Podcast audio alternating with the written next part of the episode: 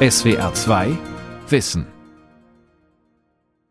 Ich finde Schulnoten generell nicht schlimm, aber ich finde es gut, dass wir an der Schule hier erst ab der neunten Noten haben.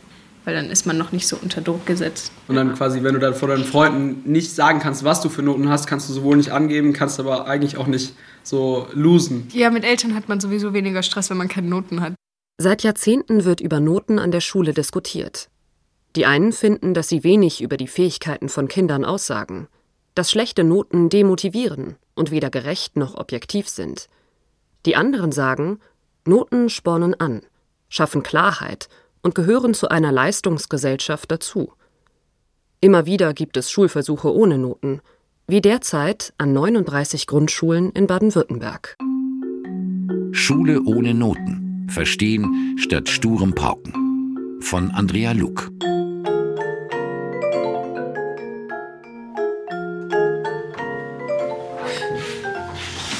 So, das ist jetzt eine von den beiden sechsten Klassen.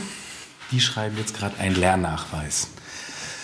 Also es gibt bei uns natürlich auch Arbeitsformate, die man schreiben muss. Die Schülerinnen und Schüler haben die Möglichkeit, die auf drei verschiedene Niveaustufen zu schreiben. Grundlegendes Niveau, mittleres Niveau oder erweitertes Niveau. Und entweder suchen sie sich die Aufgaben selber aus oder sie werden von der Lehrkraft zugewiesen. Weil es gibt Kinder, die würden sich immer das Leichteste oder das Schwerste aussuchen. Und das ist ja nicht zielführend. Thilo Engelhardt ist Leiter der Waldparkschule in Heidelberg. Bis zur neunten Klasse gibt es hier keine Noten. Die Gemeinschaftsschule ist ein verwinkelter 60er-Jahre-Bau mit viel Sichtbeton und Flachdach am Waldrand gelegen. In die eine Richtung schaut man auf Einfamilienhäuser im Grünen. In der anderen Richtung liegt Emmertsgrund, das als benachteiligter Stadtteil gilt. Wenn Sie jetzt auf Noten schauen, dann ist es eben ein System, das Leistungen zurückmeldet und den Leuten einfach oftmals zeigt, was sie nicht können. Und das ist was, was sehr viel an Motivation in der Schule so ein Stück weit nimmt. Eine frühe Selektion nach der vierten Klasse findet nicht statt. Und ab dem Schuljahr 2023-2024 wird es auch in der Grundschule, die ebenfalls zur Waldparkschule gehört, keine Ziffernnoten mehr geben. Da habe ich eben Kinder, die haben ganz schwierige soziale Situation auch und dann kommen sie in die Schule und kriegen jedes Mal wieder gespiegelt, was sie nicht können. Warum kann ich so einem Kind nicht einfach sagen, okay, du machst einfach nur mal diesen Teil deiner Arbeit und wenn du den gut hast, dann lobe ich dich dafür, dann gucken wir, dass wir den nächsten Schritt machen, anstatt ihm zu sagen, obwohl ich es schon vorher weiß, da hast du die fünf, da kriegst du deine Leistungsrückmeldung, äh, aus dir wird eh nichts. Also was bringt es und was macht es mit Menschen und was, äh, wie geht es auch mit menschlichem Potenzial um. Es gebe Kinder mit Inselbegabungen, sagt Engelhardt, die vielleicht in Mathe toll seien, aber in Deutsch eher schwach. So jemand schaffe es dann zum Beispiel mit einer 5 in Deutsch meist nicht in ein Studium, obwohl wir Menschen mit diesen Begabungen dringend bräuchten. Schulen ohne Noten gibt es schon seit Jahrzehnten. Denn schon lange fragen sich Pädagogen, was sie Kindern beim Lernen eigentlich bringen. Wird nur stur für die Note gepaukt, damit am Ende das Zeugnis gut aussieht? Geht es nicht vielmehr darum, zu verstehen, was unterrichtet wird? Die Waldorf- und die Montessori-Schulen sind schon lange von dieser Art der Leistungsbewertung in Form von Ziffern weggegangen und geben ein ausführlicheres und individuelleres Feedback. Auch an anderen Schulen haben Schulversuche ohne Noten stattgefunden. Dort wurden die Noten ebenfalls durch schriftliche und individuelle Rückmeldungen ersetzt. Viele Studien setzen sich mit der Frage auseinander, ob Noten überhaupt nützlich sind. Wissenschaftlerinnen um den Pädagogen Hans Brügelmann kamen 2006 zum Beispiel zu dem Ergebnis, Zitat, Ziffernoten sind immer noch die häufigste Form formeller Leistungsbewertung in der Schule.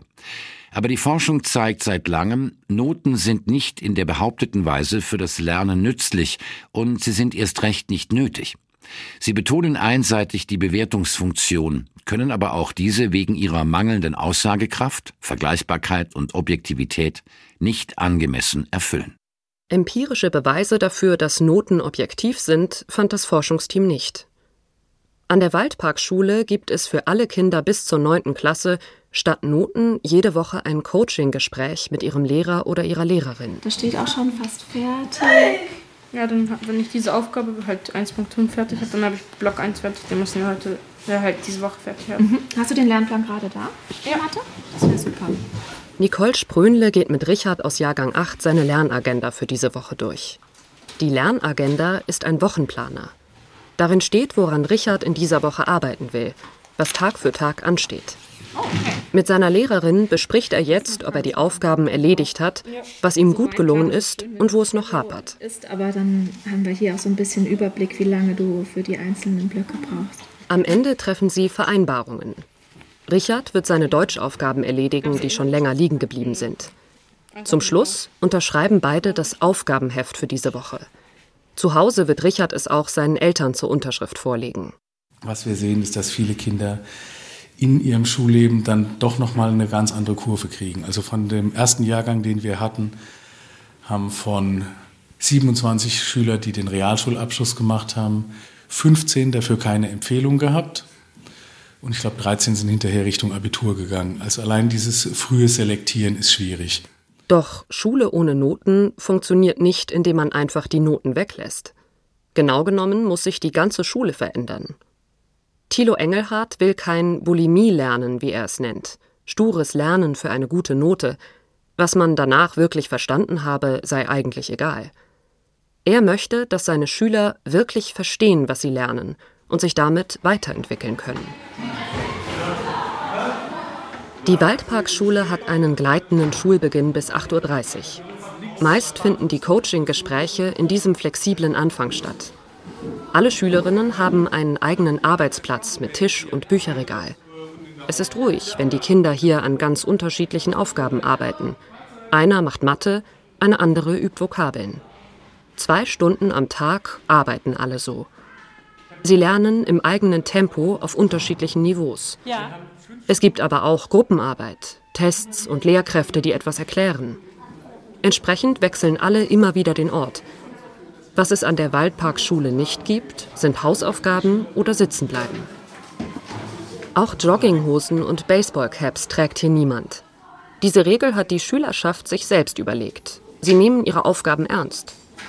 Trotzdem geht es auch an der Waldparkschule um Leistung. Noten aber findet man hier selektieren in erster Linie und motivieren höchstens diejenigen, die ständig Einsen und Zweien schreiben. Wenn Sie sagen, Sie gehen von dieser Ziffernote weg, dann gehen Sie eben in andere Formen der Rückmeldung, die sehr stark eben darin laufen, dass Sie in der Arbeit eine Verbalbeurteilung drunter schreiben. Äh, Es wird zum Teil auch einfach gekreuzt, welche Niveaustufe hast du erreicht. Und nach kurzer Zeit reicht es auch den Eltern. Also wir haben im Jahr vielleicht einmal Eltern, die nach Noten fragen, sondern wenn sie das System verstanden haben, sind sie eigentlich mit zufrieden zu wissen, wo arbeitet mein Kind. Zweimal im Jahr findet ein Eltern-Kinder-Lehrer-Gespräch statt. Die Kinder erklären ihren Eltern dabei, wie ihr Leistungsstand ist. Sie besprechen, was ihre nächsten Ziele sind. Daraus machen wir ein Fotoprotokoll und das ist dann schon die Zielvereinbarung für, für die nächste Situation. Und da geht es ja auch darum, dass die Kinder und Jugendlichen wissen müssen, was können wir und was können wir nicht, weil wenn die es nicht benennen können, haben wir was falsch gemacht.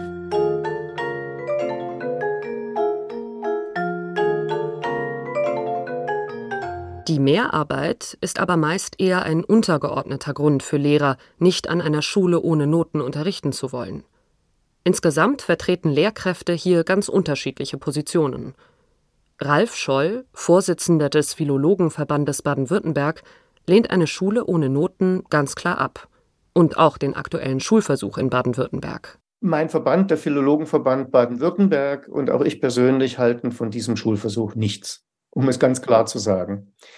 Wir glauben, dass die Orientierung auf ständiges Schonen bei den Kindern, die von sich aus voll begeistert sind und auch immer im Wettbewerb stehen wollen, die sich aneinander messen wollen, das wissen wir, das wird dann sozusagen durch dieses Nicht-Noten geben zumindest mal vermindert.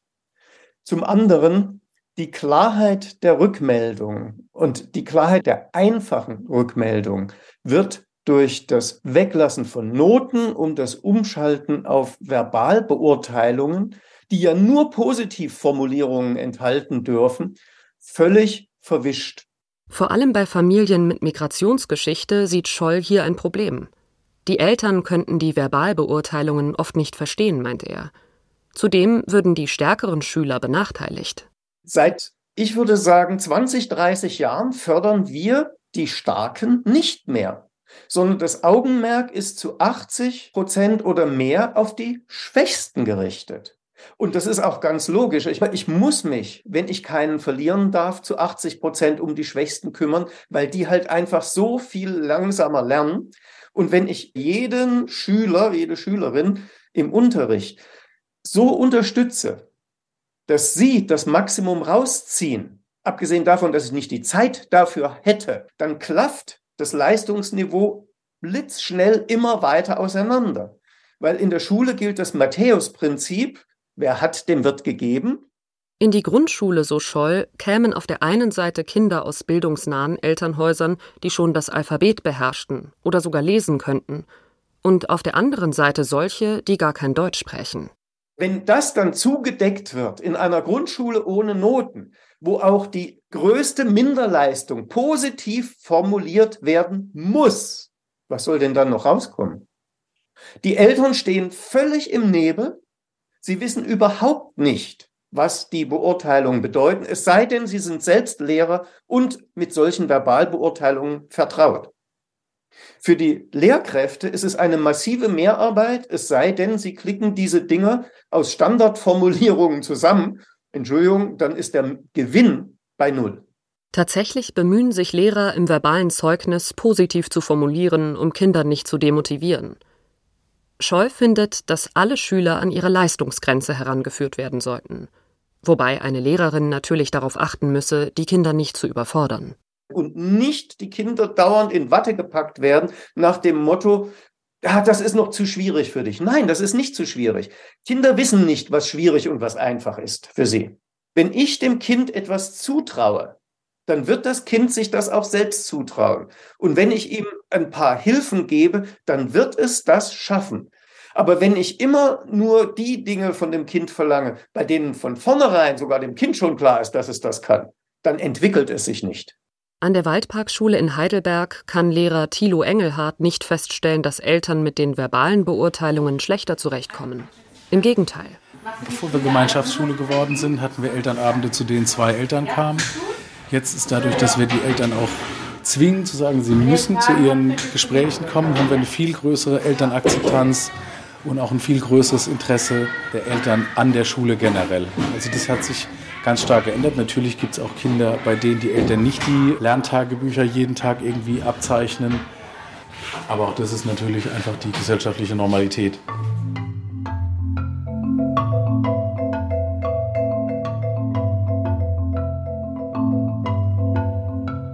Auch unter Eltern herrscht keine einheitliche Meinung zu Schulnoten, sagt Christiane Gotte, Vorsitzende des Bundeselternrats. Aber es gibt eine Tendenz und die Tendenz ist interessant. Die Eltern neigen doch dazu, ein vertrautes äh, Bewertungssystem vorzuziehen. Und wenn es wirklich um diese Bewertung der Kinder geht, dann finden Eltern Schulnoten gar nicht schlecht, weil Texte sind interpretierbar. Da ist so eine zwei oder eine drei eine sichere Bank. Also vom Gefühl her, wo steht mein Kind? Das gilt allerdings vor allem dann, wenn Kinder gute Noten mit nach Hause bringen. Schlechte Schulnoten finden deutlich weniger Akzeptanz, und immer wieder gehen Eltern dann auch gegen solche Noten vor Gericht. Wir hatten auch schon mal eine Klage gegen den Beschluss einer Schulkonferenz, der besagte, dass eben die Lehrerin und der Lehrer, die dürfen zwei Formpunkte abziehen, wenn radiert wurde. Da haben wir tatsächlich nachweisen können, dass ein Kind eigentlich eine Eins in Mathe bekommen hätte am Schuljahresende, aber da äh, die Lehrerin in dem Falle konsequent zwei Formpunkte immer abgezogen hat, stand das Kind tatsächlich auf drei. Eltern, erzählt Christiane Gotte, haben das System der Schulnoten meist selbst durchlaufen, sie kennen sich damit aus. Wenn es eine schlechte Note gibt, wissen sie, was das bedeutet und wie sie agieren müssen, und das gibt ihnen Sicherheit. Aus dieser Erfahrung sagt Silvia Beutel, Professorin für Schulpädagogik und allgemeine Didaktik an der TU Dortmund, wissen wir dann aber eigentlich auch, was Noten nicht können. Wir wissen natürlich auch, dass die Abgrenzungen zwischen den Notenstufen nicht klar sind. Und wir kennen alle, glaube ich, noch gut aus unserer eigenen Schulzeit, dass es oft eher ein Bauchgefühl war, ist es eine 2 minus oder ist es eine 3 plus. Und davon müssen wir natürlich wegkommen, denn Noten entscheiden mit über die Bildungszukunft von jungen Menschen. Insofern ist die Frage der Gerechtigkeit eine Frage, die die Noten betrifft, natürlich ganz besonders. Dazu haben wir sehr viel Forschungsarbeiten aber auch die Frage der alternativen Instrumente. Dass Noten vielleicht deutlich sind, aber keineswegs gerecht, wissen wir aus der Forschung schon lange, sagt Silvia Beutel, die ein Buch mit dem Titel Lernen ohne Noten veröffentlicht hat. Karl-Heinz Ingenkamp hat ja schon in den 70er Jahren sehr früh gezeigt, Noten sind nicht objektiv, sind nicht reliabel und sind nicht valide. Das heißt, wenn ich äh, unter Reliabilitätsgesichtspunkten schaue, dann müsste ich heute eine 2, die ich vergebe, in einem halben Jahr auch wieder vergeben können für eine Arbeit. Die Geschlechterfächerbindungen spielen eine Rolle. Natürlich die Herkünfte, die Namensgebung. Karl-Heinz Ingenkamp war ein Pädagoge und Schriftsteller und veröffentlichte bereits 1971 den Klassiker Die Fragwürdigkeit der Zensurengebung. Seither gab es eine ganze Reihe von Studien, die Ziffernnoten zahlreiche Schwächen bescheinigten. Bildungsforscher Wilfried Boos zum Beispiel wies nach, dass die soziale Herkunft Schulkarrieren prägt. Noten und tatsächliche Leistung korrelieren nur bedingt. Stattdessen spielt das Elternhaus der Schülerinnen und Schüler eine wichtige Rolle. Eine Studie an der Uni Tübingen aus dem Jahr 2012, unter anderem von Ulrich Trautwein, stellte fest, die Herkunft von Kindern wird mitzensiert. Wenn die Eltern Akademiker sind, fallen die Noten besser aus. Hat das Kind hingegen einen Migrationshintergrund, dann wird es schlechter benotet, auch wenn seine Leistungen nicht schlechter sind. Noten sind aber auch nicht valide, das heißt, sie messen nicht nur einfach das, was gemessen werden soll. Zum Beispiel auch die Stimmung einer Lehrerin oder eines Lehrers beeinflussen die Notengebung. Das haben wissenschaftliche Untersuchungen ebenfalls nachgewiesen. Vor allem an den Übergängen, also von der Grund- zur weiterführenden Schule oder von der Schule in Beruf oder Studium, ist das problematisch, weil es Kindern und Jugendlichen Chancen verbauen kann.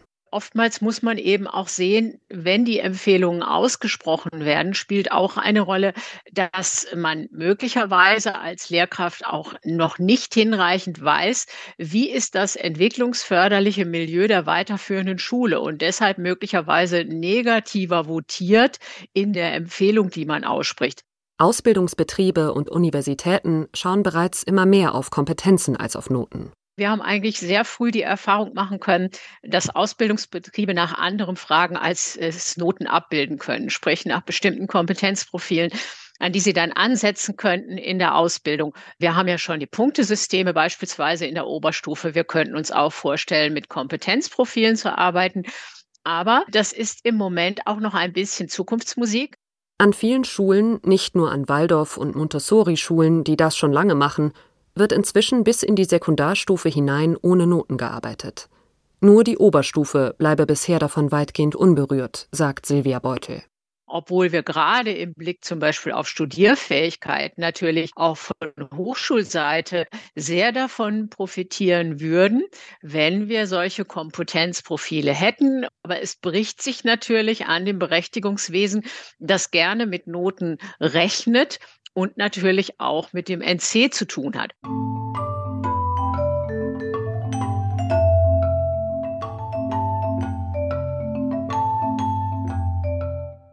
Note 1 bis 6. Das klingt überschaubar und klar.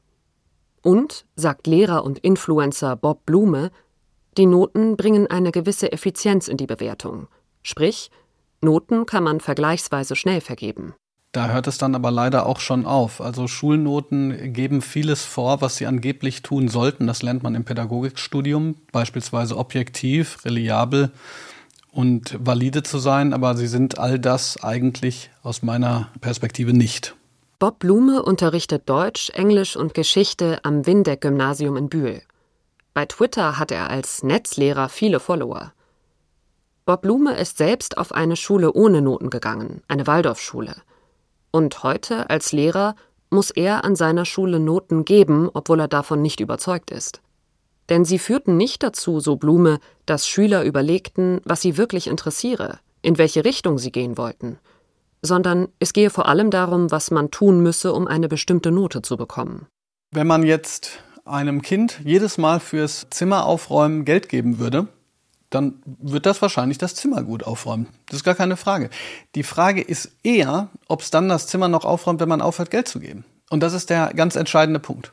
Die Noten, sagt Blume, trainierten die Lust am Lernen ab und damit auch das Erkennen eigener Stärken und Schwächen und den Willen, sich aus sich selbst heraus weiterzuentwickeln. Zunächst mal muss ich dazu sagen, dass meine Kritik eine ganz, ganz grundsätzliche ist.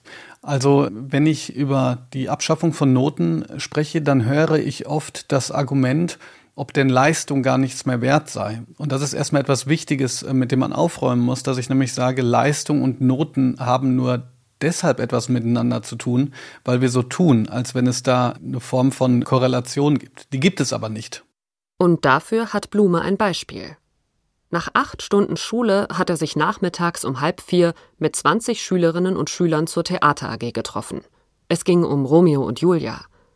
Bis elf Uhr abends habe er mit den Schülern das Stück gelesen, interpretiert und diskutiert. Ich würde meine Hand dafür ins Feuer legen, dass wir A, jede Form von Multiple-Choice-Test danach mit einer Eins bestanden hätten, B, auch jede Form von Klausuren natürlich auf den unterschiedlichen Ebenen, denn da haben Achtklässler mit Zwölfklässlern zusammengearbeitet. Aber das war eine unglaubliche Leistung. Wenn ich so einen Unterricht machen würde, würden die Leute sagen, das spinnst du eigentlich. Diese Leistung hat aber null, auch gar nichts mit irgendeiner Form der Bewertung zu tun. Die Frage sei, welches Ziel Schule eigentlich erreichen wolle. Wenn es um Selektion gehe, dann seien Noten vielleicht geeignet. Wer aber möchte, dass jeder Schüler, jede Schülerin in der Schule dazu befähigt wird, zu lernen, Interesse und Neugierde zu entwickeln und zu einem Punkt zu kommen, an der er oder sie nach der Schule an der Kultur teilhaben kann, für ein finanzielles Auskommen zu sorgen, mit dem man autonom leben kann und das Gefühl zu haben, selbst wirksam in der Gesellschaft zu sein. Wer das möchte, der kann aus meiner Sicht gar nicht für Noten sein. Mila, Lennox, Olivia und Emil besuchen die neunte Klasse der Waldparkschule in Heidelberg. Dieses Jahr bekommen sie zum ersten Mal Noten. Man weiß schon ungefähr, was für Noten man steht, aber man kriegt kein genaues Feedback, was aber auch gut ist, weil man sich dann keinen Stress macht, zu sagen, okay, ich stehe gerade schlecht da, äh, ich muss mir übel den Druck machen. Und das hat man halt nicht. Alle vier wissen, wenn sie mal schlecht stehen, ganz gleich aus welchen Gründen, können sie das wieder ändern. Ich hatte irgendwie eine Phase in der fünften, sechsten, siebten so, da wollte ich mich sozial etablieren und sind meine Noten so richtig gedroppt, dann war ich irgendwie so dauerhaft auf gefährdet. Aber das Gute ist ja, man kann es wieder hocharbeiten. Und das ist, glaube ich, auch das Tolle, dass man seine Leistungen verbessern kann. Man kann schlechter werden, dann aber auch wieder besser und man fällt nicht in so ein Loch und kommt dann nie wieder raus. Also ich glaube, das ist das ganz Wichtige. Auch das wöchentliche Coaching ist ihnen wichtig. Dass wir jede Woche mit einem Lehrer sprechen über unseren Stand und dass die dann so sind, so, du schaffst es, dich zu verbessern, du musst nur das und das machen und ich kann dir da helfen und du bist nicht so komplett auf dich alleine gestellt. Das Feedback helfe, sich zu überlegen, was man vielleicht noch erreichen könne. Es helfe, sich zu orientieren. Wer sich mit seinem Coach nicht so gut versteht, kann wechseln. Und bei den Vieren wird klar, das Verhältnis ist ganz schön persönlich. Ich finde, es gibt voll die Motivation Coaching. Man muss sich ja eigentlich mit dem Coach so verstehen. So. Und das ist halt das Wichtigste, finde ich. Ich rede ja nicht nur mit meinem Coach über so meinen Stand. Ich rede mit ihm gefühlt über alles so. Jetzt ja. nicht Privatleben so, aber. Ja, ich schon. Ja, also, ja, obwohl doch. Also, wenn du, also wenn du privat Probleme hast oder wenn es dir einfach mal wirklich scheiße geht. Frau Steiner kannte gefühlt meine Urgroßeltern dritten Grades. So viel haben wir über Privatleben geredet. Man kann sich halt mit den Coaches auch über Privates ja. unterhalten, so. Die helfen einem auch da ein bisschen. Ja, also im Prinzip wie Vertrauenslehrer, nur dass jeder ja. einen eigenen hat. Diese Jugendlichen kommen eindeutig auch ohne Noten klar. Die Wissenschaft hat keine Belege dafür gefunden, dass Schule Noten braucht, noch nicht einmal, dass sie hilfreich sind. Viele Schulen und Lehrerinnen wären bereit umzudenken. Und obwohl die Eltern mehrheitlich gerne an den Ziffernoten festhalten wollen, wünschen auch sie sich Veränderung, sagt Christiane Gotte vom Bundeselternrat. Grundsätzlich ist es so tatsächlich, dass das Gremium der mehrheitlich sagt, ähm, lieber die Schulnoten behalten, bis wir eben eine komplette Veränderung des Systems haben. Wir haben ja diese Schlagwörter Schule neu denken und welche Kompetenzen braucht der junge Mensch, wenn er aus der Schule rauskommt, die Schule danach eben umzubauen, von hinten nach vorne letztendlich. Aber das sind ja auch Utopien, Für die werden wir dann auch belächelt. Wenn also so viele, die mit dem System Schule zu tun haben, etwas verändern wollen, warum tut sich dann so wenig bei den Schulnoten? In den meisten Bundesländern gibt es inzwischen zwar kompetenzorientierte Bildungspläne, aber die Prüfungskultur und die Notengebung wurden einfach beibehalten. Lehrer und Influencer Bob Blume fragt sich, warum das System eigentlich überhaupt noch funktionieren kann. Ich glaube, die Antwort darauf, warum die Dinge funktionieren, ist, dass wir gerade im Bildungssystem ein solches Tohu Wabohu von unterschiedlichen Verantwortungsträgern, von unterschiedlichen Strukturen, von unterschiedlichen Ebenen haben, dass man gar nicht in der Lage ist, etwas zu ändern. Deshalb sage ich, ich glaube, das wird noch sehr lange brauchen. Was ich allerdings schon bemerke, ist, dass immer mehr dieser Gedanke aufkommt und immer mehr auch unterstützt wird, dass es bestimmte Axiome im Bildungssystem gibt, an die wir uns gewöhnt haben, die eigentlich nur noch aus Tradition da sind und nicht, weil man damit eine Bildung bestreiten könnte, die zukunftsfähig ist. Die Waldparkschule hat sich getraut, solche Axiome über den Haufen zu werfen. Seit Jahren machen Schüler hier Abschlüsse, ohne über eine Reihe von Jahren Noten bekommen zu haben. Sie gehen in die Ausbildung oder studieren. 2017 bekam die Schule den Deutschen Schulpreis. Aber Schule macht die Waldparkschule mit ihrem reformorientierten Ansatz nicht.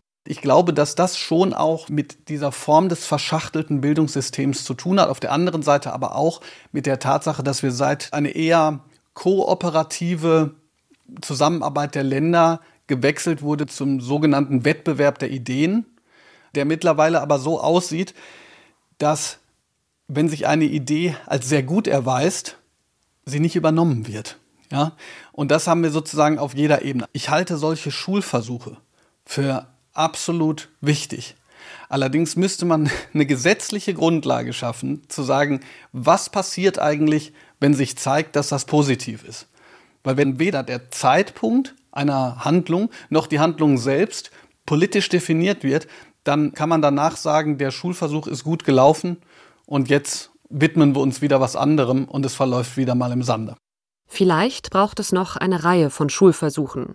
Vielleicht bringt auch der laufende Grundschulversuch in Baden-Württemberg, anders als der vorherige, ein klares Ergebnis und führt dann zu Veränderungen. Bei der Frage, ob Noten abgeschafft werden sollten, ist für Pädagogikprofessorin Silvia Beutel am Ende vor allem eines wichtig. Wir müssen uns immer klar machen, wir entscheiden über Biografien und wir prägen Leben damit.